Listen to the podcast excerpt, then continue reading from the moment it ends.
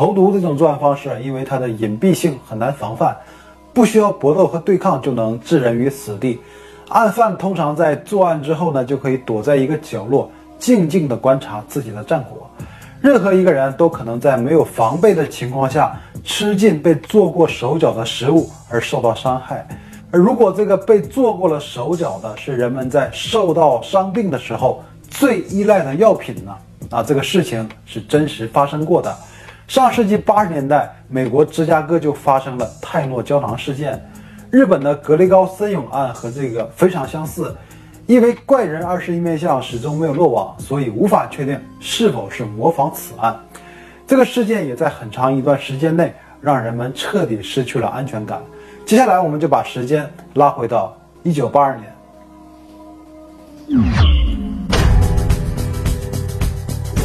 一九八二年九月二十九日凌晨，芝加哥郊外的一户普通人家。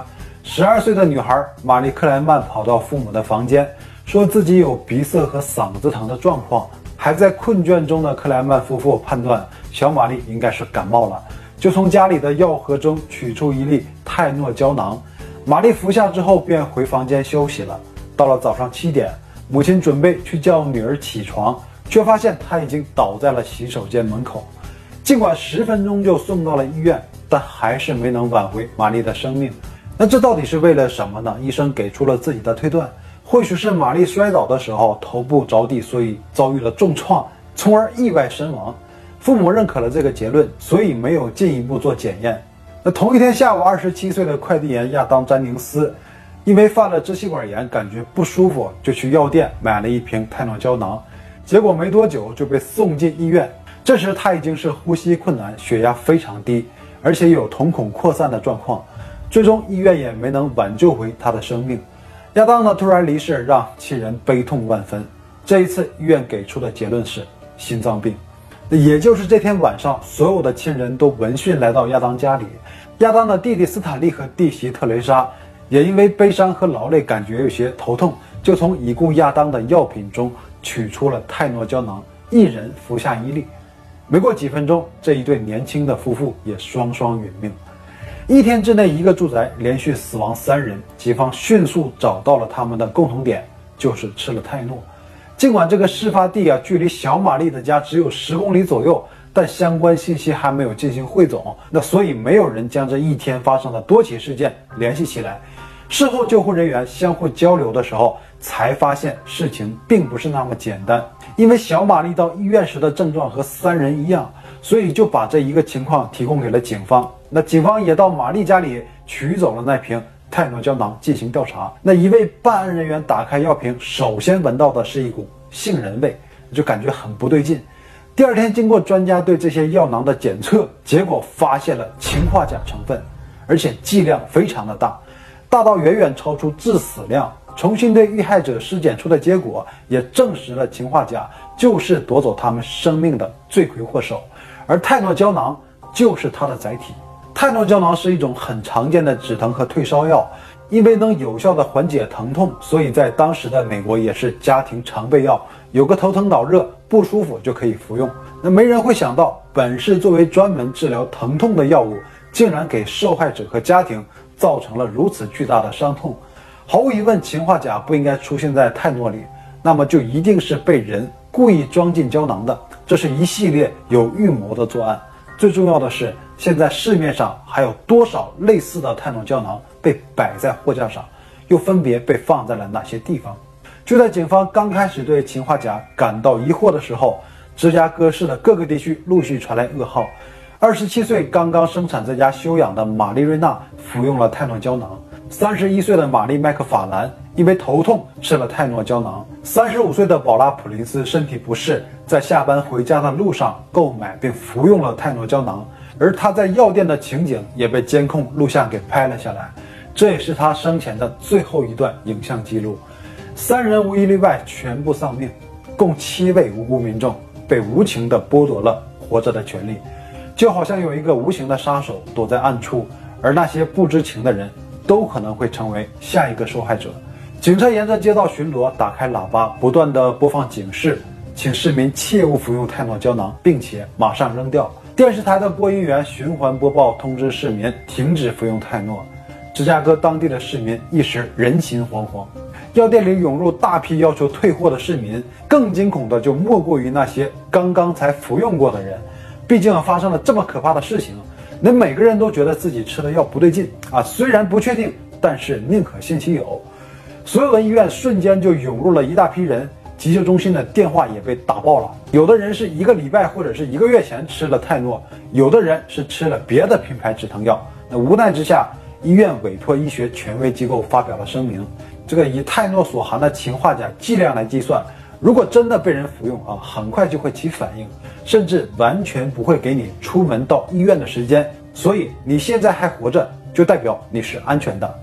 事件的影响力通过媒体的报道，直接蔓延到了全美。泰诺所有的相关药品全部成了魔鬼一般的存在。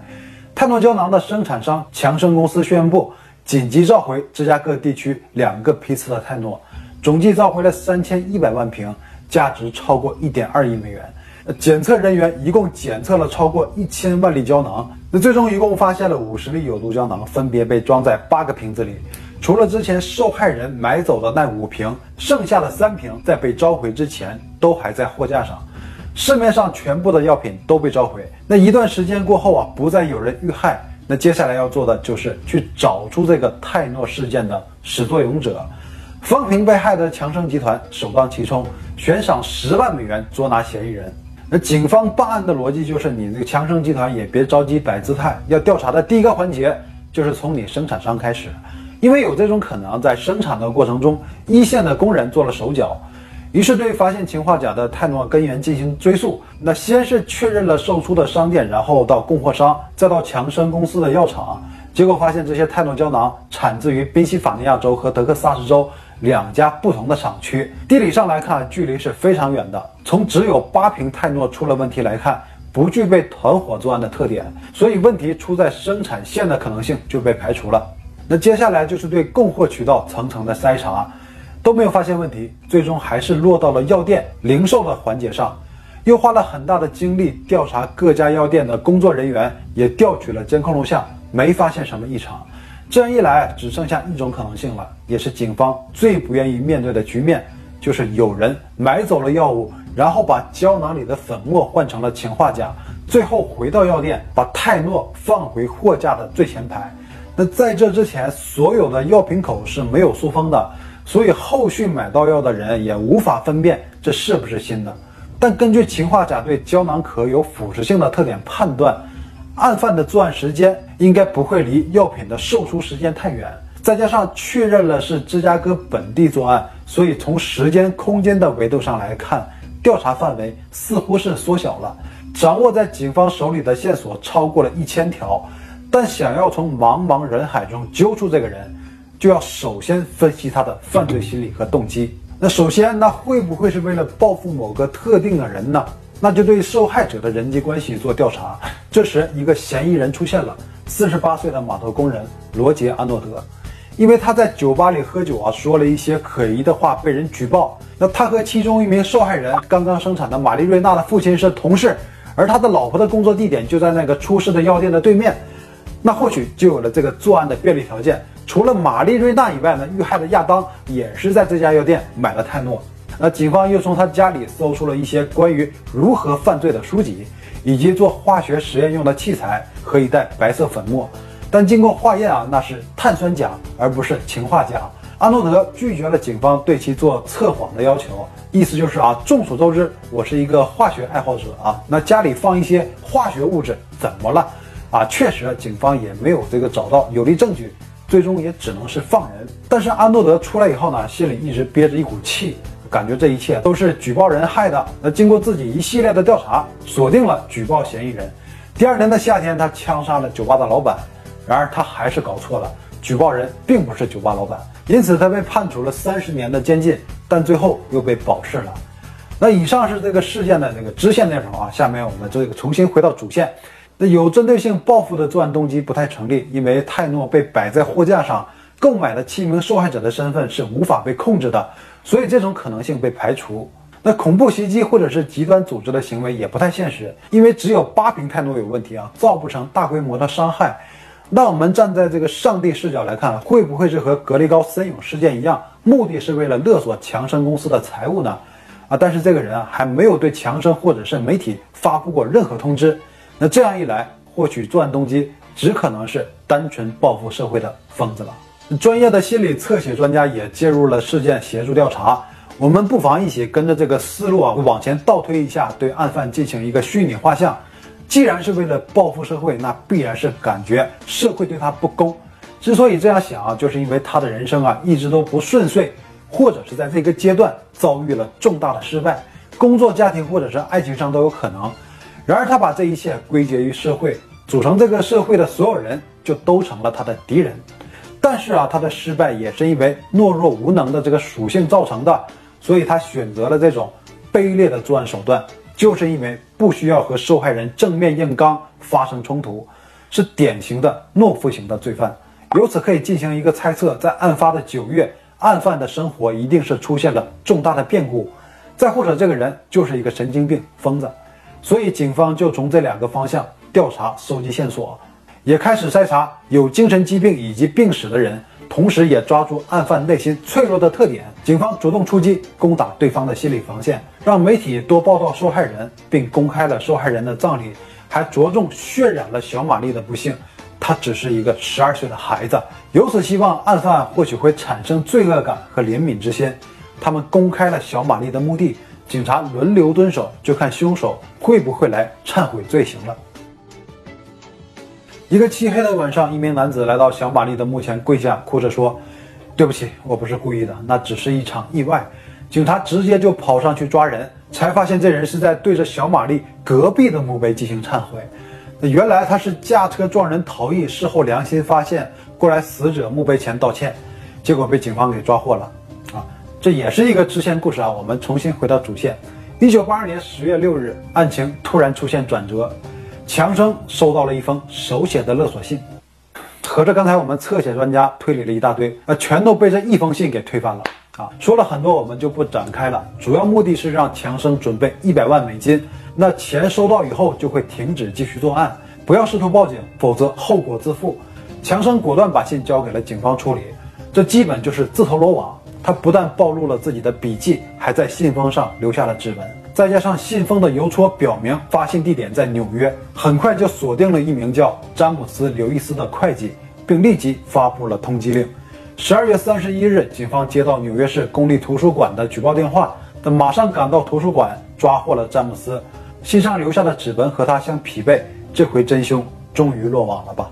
但是在审讯过程中，詹姆斯否认自己和泰诺案有关。自己只是抓住这个事件的热度，故意碰瓷强生，谎称自己是凶手，目的只是为了趁机赚一笔。啊，他确实也有乱写信这方面的老毛病。就在不久前，他还给白宫写过一封信，扬言要炸掉白宫，这个以此威胁让总统改变税收政策。也经过细致的调查，这人一直都在纽约，从来没有去过芝加哥，也就没有作案的可能性。